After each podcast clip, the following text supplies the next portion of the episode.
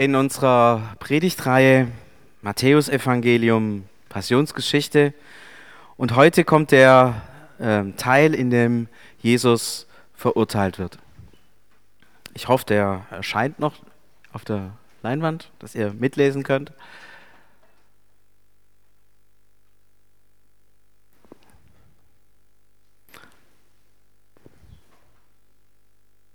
Sieht schon mal gut aus. Ja, wunderbar. Matthäus 27, Vers 1 bis 31. Früh am Morgen fiel die Entscheidung über Jesus. Alle führenden Priester und Ratsältesten des Volkes fassten den Beschluss, Jesus soll hingerichtet werden. Sie ließen ihn fesseln, führten ihn ab und übergaben ihn den römischen Bevollmächtigten Pilatus. Als Judas erfuhr, dass Jesus zum Tode verurteilt wurde, packte ihn die Reue, denn er hatte Jesus verraten. Er brachte die 30 Silberstücke zu den führenden Priestern und Ratsältesten zurück und sagte, ich habe große Schuld auf mich geladen. Ein Unschuldiger wird getötet und ich habe ihn verraten. Sie antworteten, was geht uns das an? Das ist deine Sache. Da warf Judas die Silberstücke in den Tempel, lief weg und er hängte sich. Die führenden Priester nahmen die Silberstücke und sagten, es ist nicht möglich, sie zum Tempelschatz zu legen, denn es ist Geld, das für eine Bluttat bezahlt wurde. Deshalb beschlossen sie, wir kaufen von dem Geld den Acker des Töpfers. Dieser Acker soll als Friedhof für Fremde dienen. Daher heißt dieser Ort bis heute Blutacker. So ging in Erfüllung, was der Prophet Jeremia gesagt hat. Sie nahmen die 30 Silbermünzen, das ist der Preis, den er den Leuten von Israel wert war. Sie kauften davon den Töpferacker, so hatte es der Herr mir befohlen. Jesus wurde vor den römischen Bevollmächtigten Pilatus gebracht. Dieser fragte ihn, bist du der König der Juden? Jesus antwortete, du sagst es. Die führenden Priester und Ältesten brachten ihre Anklagepunkte gegen Jesus vor. Jesus gab darauf keine Antwort. Da sagte Pilatus zu ihm, hörst du nicht, was sie gegen dich vorbringen? Jesus sagte kein einziges Wort dazu. Pilatus wunderte sich sehr. Jedes Jahr zum Passafest begnadigte der römische Bevollmächtigte Pilatus einen Gefangenen, den die Volksmenge bestimmen durfte.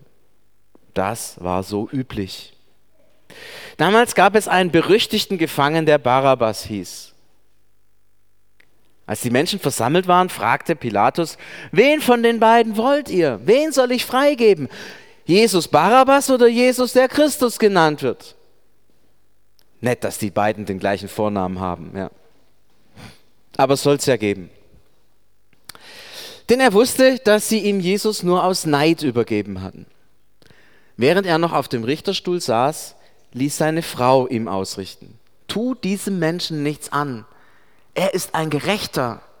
Seinetwegen hatte ich heute Nacht einen Albtraum. Doch die führenden Priester und Ratsältesten überredeten die Menschenmenge. Sie sollten die Freilassung für Barabbas erbitten, aber für Jesus den Tod fordern. Da wandte sich Pilatus an die Menschenmenge und fragte, wen von beiden wollt ihr? Wen soll ich euch freigeben? Und sie riefen, Barabbas! Pilatus fragte sie weiter, was soll ich mit Jesus machen, der Christus genannt wird? Da schrien alle, ans Kreuz mit ihm! Da fragte er sie, was hat er denn verbrochen? Aber sie schrien nur noch lauter, ans Kreuz mit ihm! Pilatus merkte, dass er nichts erreichen konnte. Der Tumult wurde immer größer, da ließ er sich Wasser bringen und wusch sich vor der Volksmenge die Hände. Er sagte, mich trifft keine Schuld an seinem Tod. Das ist eure Sache. Darauf rief das ganze Volk, die Strafe für sein Volk soll uns und unsere Kinder treffen.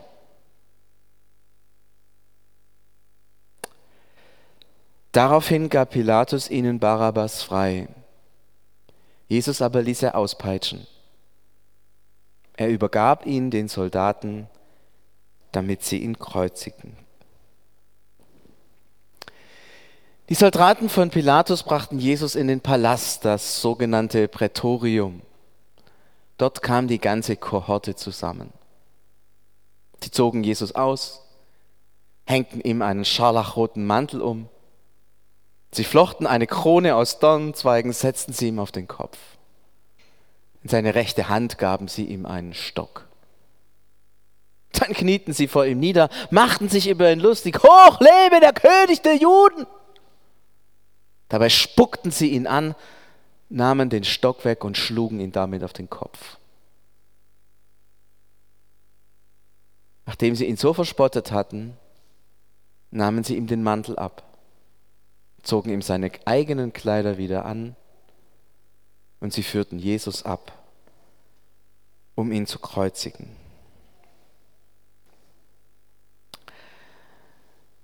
Ich habe mich gefragt, um was geht es eigentlich in dieser Geschichte? Lange Geschichte, über 30 Verse. Diese Verurteilung Jesu. Und ich hatte so beim Lesen den Eindruck, es geht hier um das Thema Schuld. Es ist auch eine spannende Geschichte, wie die Schuld da hin und her geschoben wird. Ich weiß nicht, ob es euch aufgefallen ist. Haben die Ratsherren und Pharisäer den Judas endlich dazu gekriegt, den Jesus zu verraten. Und als er dann schlechtes Gewissen hat und das Geld zurückbringen will, dann sagen sie, das ist deine Sache. Und als der Pilatus so kurz davor war, diesen Jesus zu verurteilen, da wäscht er seine Hände in Unschuld und sagt, das ist eure Sache. Geht mich nichts an. Und das Volk nimmt diese Schuld irgendwie an und sagt, die Strafe soll auf uns kommen, ist ja nicht so schlimm. Und ich habe gemerkt im, im Nachdenken, dieses Thema Schuld, wie geht man mit Schuld um, ist das organisierende, zentrale Thema in diesem Text.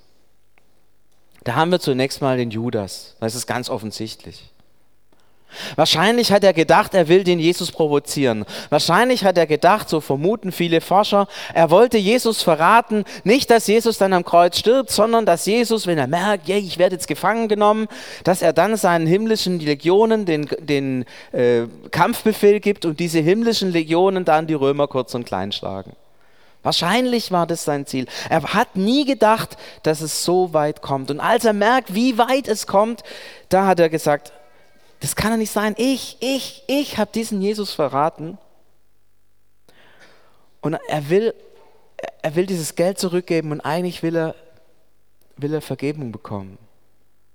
Er will, dass die Priester sagen, du, das ist nicht so schlimm oder wir haben dich ja provoziert oder irgendwie sowas, irgendwie sowas, was entlastet.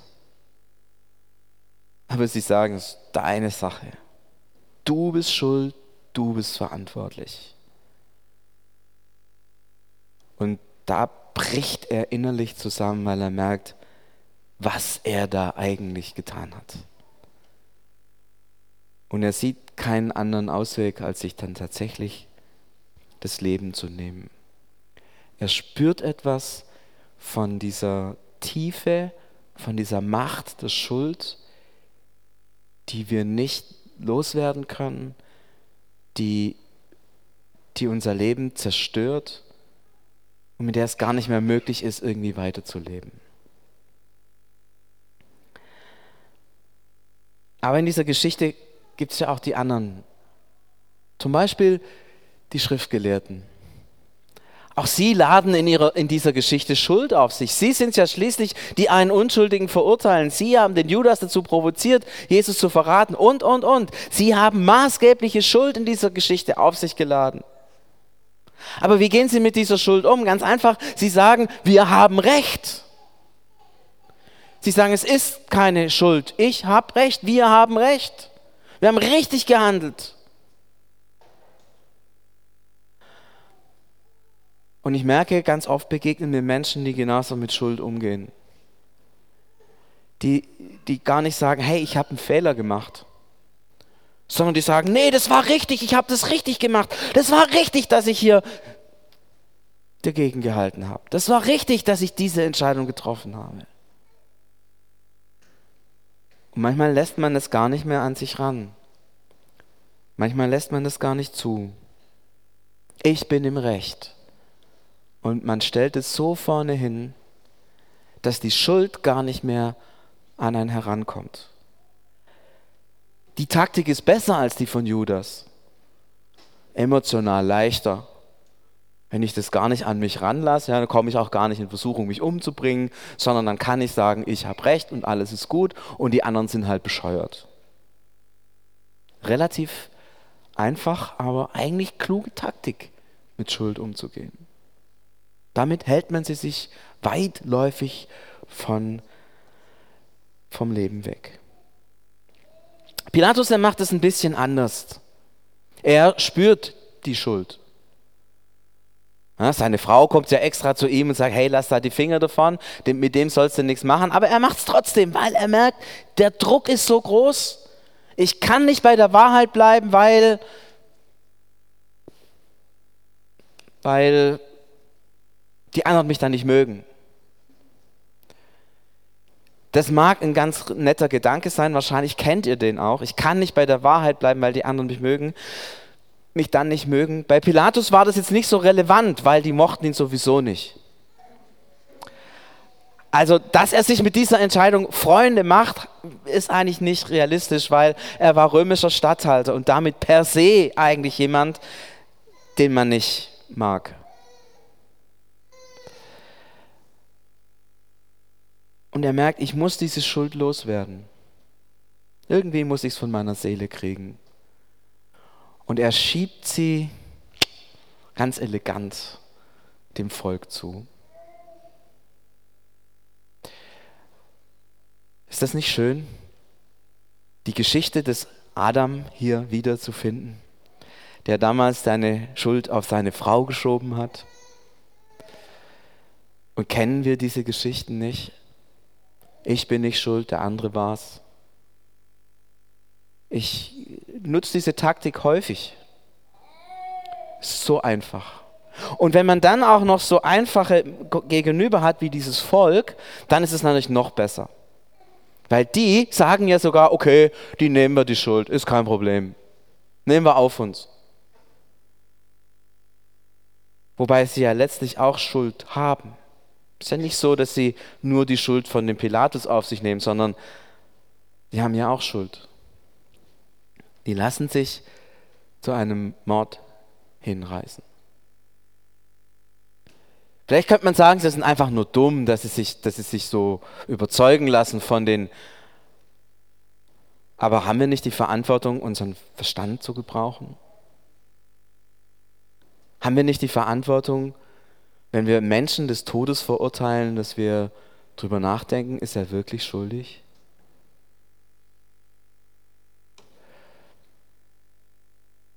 Dieses Volk, die haben einfach gemacht. Die haben nicht drüber nachgedacht. Einfach gemacht. Ja, die Schuld nehmen wir und dieser Jesus ans Kreuz.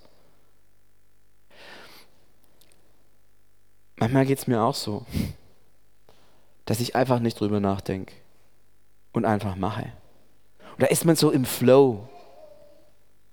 Merkt gar nicht, dass dieser Flow ein sehr negativer Flow ist und dass er zerstörerisch ist. Und da ist man bereit zu sagen, hey, ist doch alles egal, wir machen einfach weiter.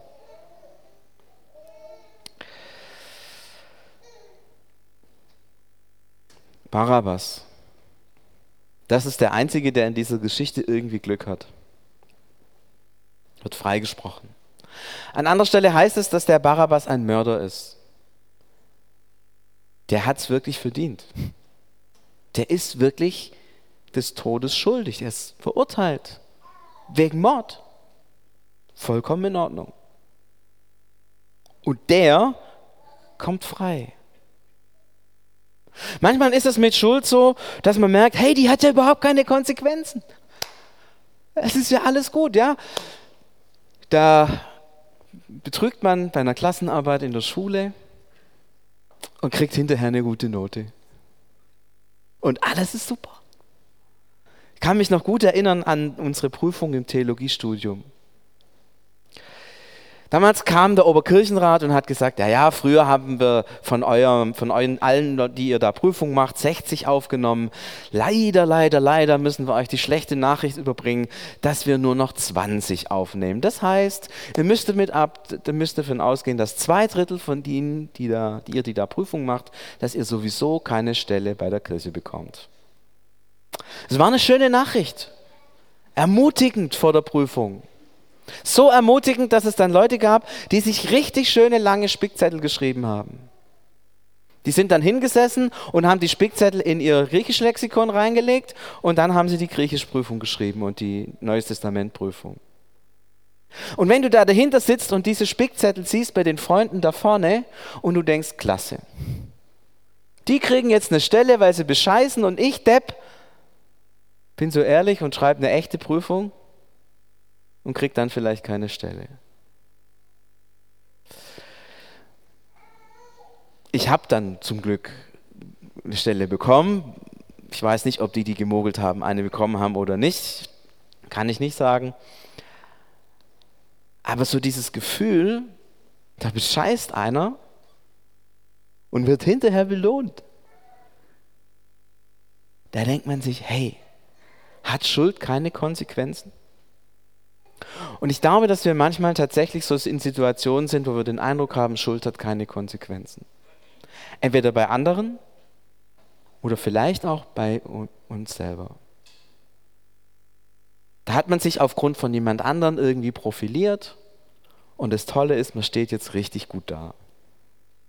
Und man denkt sich, das hat sich doch jetzt gelohnt, oder? Die Schuld hat sich jetzt gelohnt keine Konsequenz. Der Mörder wird freigelassen und darf sich eines schönen Lebens versichern. Und der richtig Schuldige stirbt am Kreuz. Die letzte Gruppe, die Soldaten. Das ist eine der, finde ich, menschenverachtendsten Geschichten, die da in, überhaupt im Neuen Testament vorkommt die spielen ja mit Jesus. Die spielen so mit Jesus, wie die Katze mit der Maus spielt, bevor sie sie frisst. Noch ein bisschen Unterhaltung. Macht ja Spaß, andere zu quälen. Und da sagen wir natürlich alle, nein, das darf man nicht. Vielleicht in dem Kontext hätten wir es nicht gemacht, aber jetzt mal so ein bisschen unter uns, fast hätte ich gesagt Pastorentöchtern. Macht Sünde nicht manchmal auch richtig Spaß? Ist es nicht manchmal cool, so richtig was laufen zu lassen? So diese niederen Emotionen, die in uns drin sind, ihnen einfach mal Raum zu geben, sie frei zu lassen, so wie diese Soldaten ihren niederen Emotionen einfach Raum geben, vollkommen ohne Konsequenzen.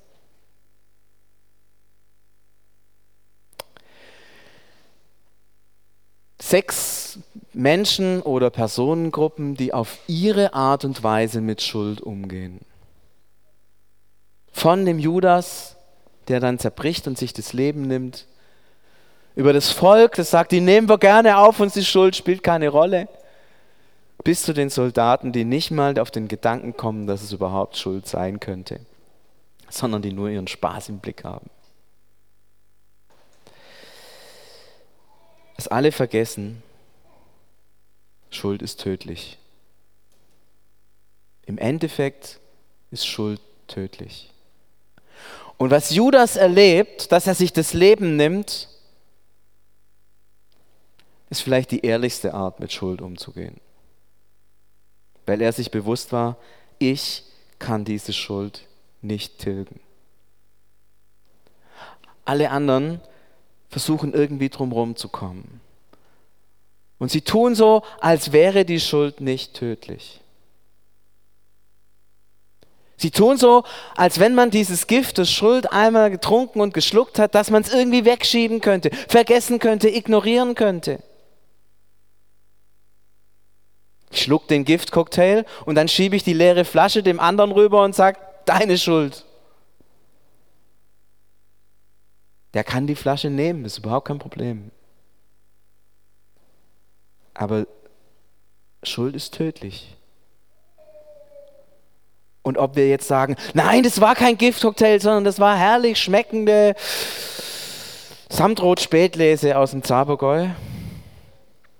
Das kannst du dir super einreden, dass es gut schmeckt und dass es gesund ist und dass dein Leben hervorbringt.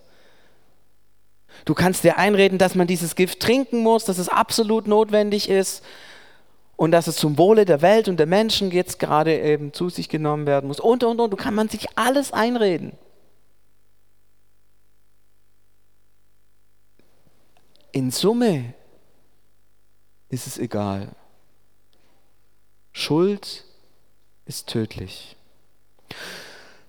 Und jetzt sagen manche, ah, da ist dieser Gott, dieser Rachegott, der, der, wenn wir einen Fehler machen, da uns in die Pfanne haut. Ich möchte euch bitten, nicht so rumzudenken. Ich glaube, dass wenn Gott urteilt, dass er, dass er nicht, dass er nicht primär uns verurteilt aufgrund unserer Sünde, sondern dass der erste Gedanke ist, dass er festhält, was die Konsequenzen sind. Ihr seht da hinten so eine wunderschöne Blumenwand. Ich finde es klasse, wie da hinten da das Grün hier sprießt und grünt. Ja? Und an so einer Blumenwand kann man wunderbar entdecken, was Sünde ist. Sünde ist Trennung von Gott. Ich habe etwas in meinem Leben, was mich von Gott trennt.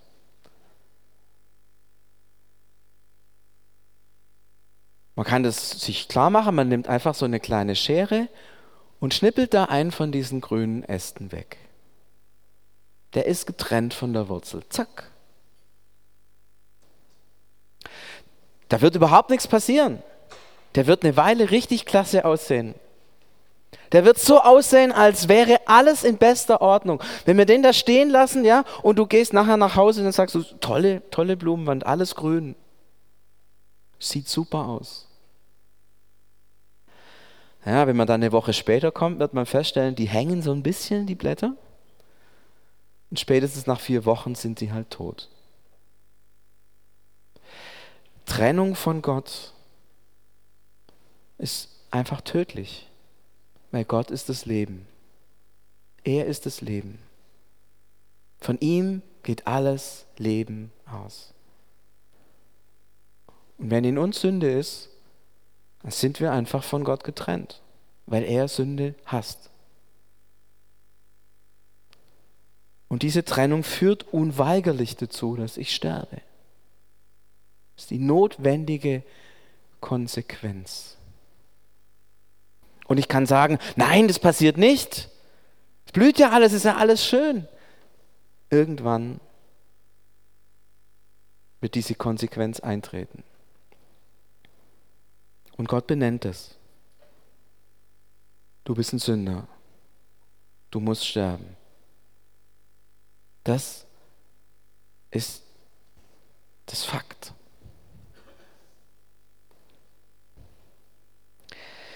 Wie gehst du mit Schuld um? Es gibt manche, wie diesen Judas, die an ihrer Schuld leiden leiden und leiden und leiden. Immer wieder kommt sie hoch und immer wieder gilt es mit ihr zu ringen. Die sind vielleicht nicht so, dass sie sich gleich umbringen, aber sie haben immer wieder diese inneren Schmerzen an dem, was sie da mal falsch gemacht haben. Es gibt manche von uns, die sind vielleicht ziemlich gut im Ignorieren, Wegdiskutieren, so wie die Pharisäer. Es war keine Schuld, es war ja richtig, der andere hat mich provoziert. Bap, bap, bap, das ist egal. Wenn du getrennt von Gott bist, da kannst du noch so sehr im Recht sein. Das ist egal. Die Konsequenz ist die gleiche. Du kannst die Schuld auf jemand anders schieben. Meine Eltern sind schuld, dass ich so bin, wie ich bin. Oder was auch immer. Alles ganz einfach, kannst du machen. Es ändert nichts an der Konsequenz. Du bist von Gott getrennt und du wirst sterben. Und da kannst du schieben, so viel du willst. Du kannst dich verdrängen wie der Barabbas. Hey, super, hat ja keine Konsequenzen. Ich kann doch machen, was ich will. Das Leben ist schön auf der Titanic. Die haben getanzt und gefeiert, als sich der Eisberg schon in den Schiffsrumpf gebohrt hatte.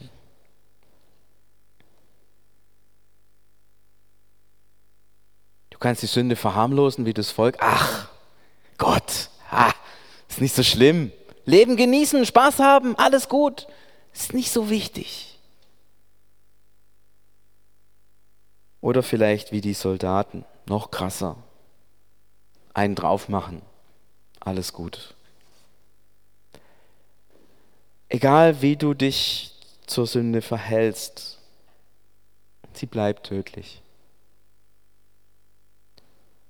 Alle diese Techniken, und vielleicht habt ihr noch ein paar andere in petto, die hier noch nicht vorkamen, aber ich glaube, da waren ziemlich viele von den gängigen Techniken dabei in diesem Predigtext.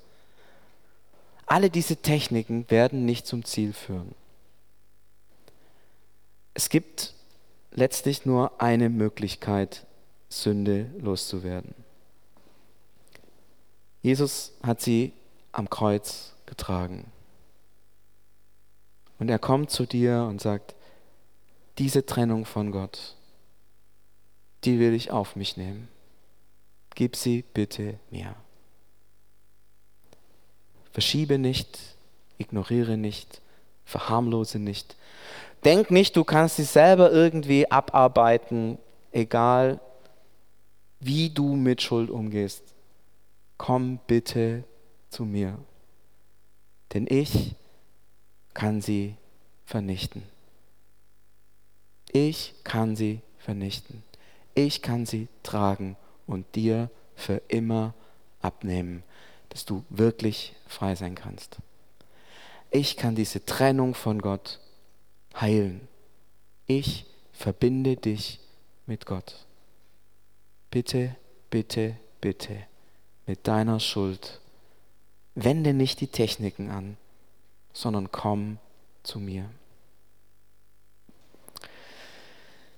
Ich habe mir überlegt, wie kann man das ein bisschen griffig machen und mir sind, ähm, als ich da am Schreibtisch saß, ist mir so ein Reißnagel, jetzt hätte ich beinahe gesagt, in die Finger gefallen.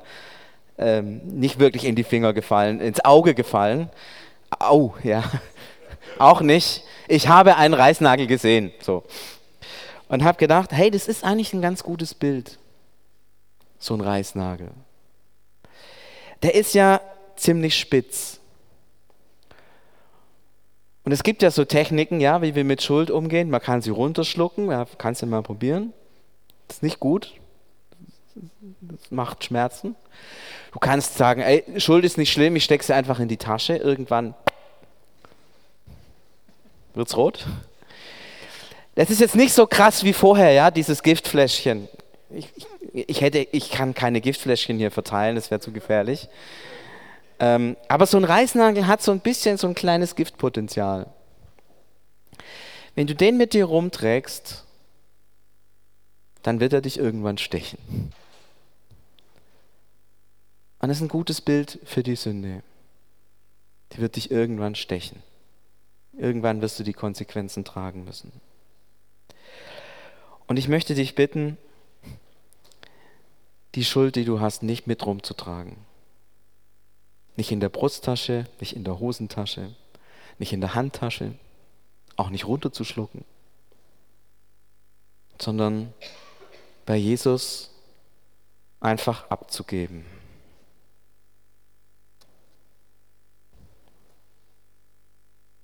Er trägt sie. Er trägt sie.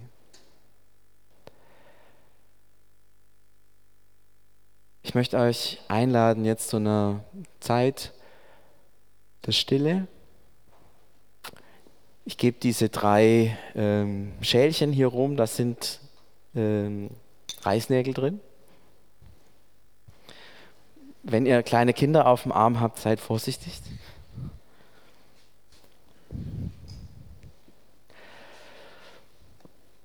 Nehmt euch einfach einen raus, gebt das Schälchen weiter. Und ich möchte euch bitten, dass ihr sagt, das ist, das ist so meine Schuld, die auch ich in meinem Leben habe, meine Fehler, mein Versagen. Und ihr könnt euch überlegen, was ihr mit dieser Schuld macht. Ihr könnt sie mit nach Hause nehmen. Ihr könnt das Leben in der nächsten Woche mit diesem Reißnagel in der Hosentasche richtig genießen. Oder ihr könnt sagen, hey, das wäre so gut, ich würde dieses Ding loswerden. Es wäre so gut, ich würde meine Schuld loswerden. Jesus ist mitten unter uns. Und er sagt, kommt her zu mir, die ihr mühselig und beladen seid. Ich will euch erquicken. Alle Schuld will er auf sich nehmen. Und wenn ihr sagt, oh ja, das, das klingt gut, das Angebot nehme ich an, dann lade ich euch ein, einfach hier nach vorne zu kommen an dieses Kreuz und euren Reißnagel hier vorne einfach einzustecken und zu danken und zu sagen, Jesus, danke, dass du es tust. Danke, dass du meine Schuld auf dich genommen hast. Ich würde beten, dann ist eine Zeit der Stille, in der könnt ihr gerne nach vorne kommen und euren Reißnagel hier in das Kreuz stecken. Und irgendwann wird das Musikteam uns dann abholen mit einem Lied, das, glaube ich, ganz gut dazu passt. Was für ein Gott bist du, Jesus? Wir können ganz ehrlich sein vor dir mit unserer Schuld. Wir brauchen sie nicht verstecken, verschieben, was weiß ich, ignorieren, als Nichtschuld erklären oder was auch immer. Wir, wir brauchen das alles nicht. Wir können einfach zu dir kommen und sagen, Jesus, nimm meine Schuld. Und du sagst, ja, gerne, gib sie mir. Dazu bin ich gekommen. So verrückt es klingt, Jesus freut sich, wenn du ihm deine Schuld gibst. Denn dazu ist er gekommen. Dazu hat er alles auf sich genommen, ist als Unschuldiger gestorben, um unsere Schuld zu tragen und zu vernichten, aus der Welt zu schaffen, damit wir leben können, mit Gott verbunden sein können, leben können in Ewigkeit. Danke, Jesus, dass du meine Schuld auf dich nimmst und sie vernichtest dort auf dem Felsen von Golgatha, an deinem Kreuz.